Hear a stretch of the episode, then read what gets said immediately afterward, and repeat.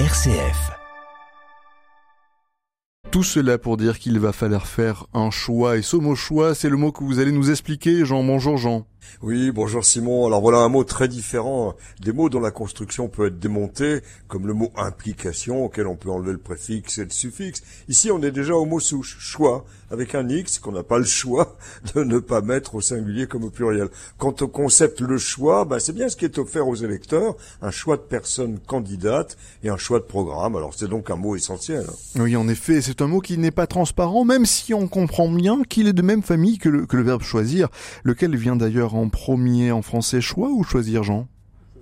Bah, c'est effectivement, Simon, la bonne question. Il y a d'abord eu le verbe choisir, attesté en 1050 sous la forme quasir, qui signifia au tout départ voir distinctement, puis construit à partir de ce verbe et attesté en 1155 vint le mot choix. En fait, lorsque ce dernier apparaît, on le trouve dans une expression prendre à choix. Il s'écrit alors d'ailleurs OIS.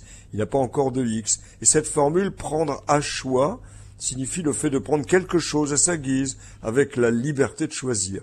Dès 1160, on trouve aussi l'expression mettre quelqu'un à choix, c'est-à-dire laisser à quelqu'un la liberté de choisir, et ce sera seulement au début du XVIIe que le choix désignera couramment l'action de discerner, de choisir, mais aussi l'ensemble des choses parmi lesquelles on peut choisir, d'où assez vite le meilleur d'une marchandise, l'idée du premier choix, aussi bien pour un objet que pour un fruit. Et si j'évoque un fruit, c'est parce que le verbe choisir est issu d'un verbe germanique gothique, précisément le verbe kotia, qui voulait dire goûter avec ses papilles, mais aussi examiner.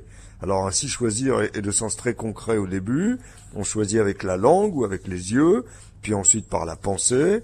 Bon, c'est vrai que dans un choix électoral, on aime voir aussi les candidates et les candidats au-delà de leur programme.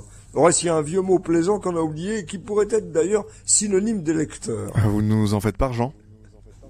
Eh ben, c'est le mot choisisseur avec encore au XIXe siècle une citation plaisante due à un spécialiste du champagne, Pierre Hamp, citation que voici, dans les caves de choisisseurs miraient les bouteilles vieillies. Alors c'est vrai que la personne élue, lorsqu'elle gagne l'élection, a souvent plaisir à partager le champagne de la victoire avec ses électeurs, avec ses choisisseurs. Merci beaucoup Jean Prévost.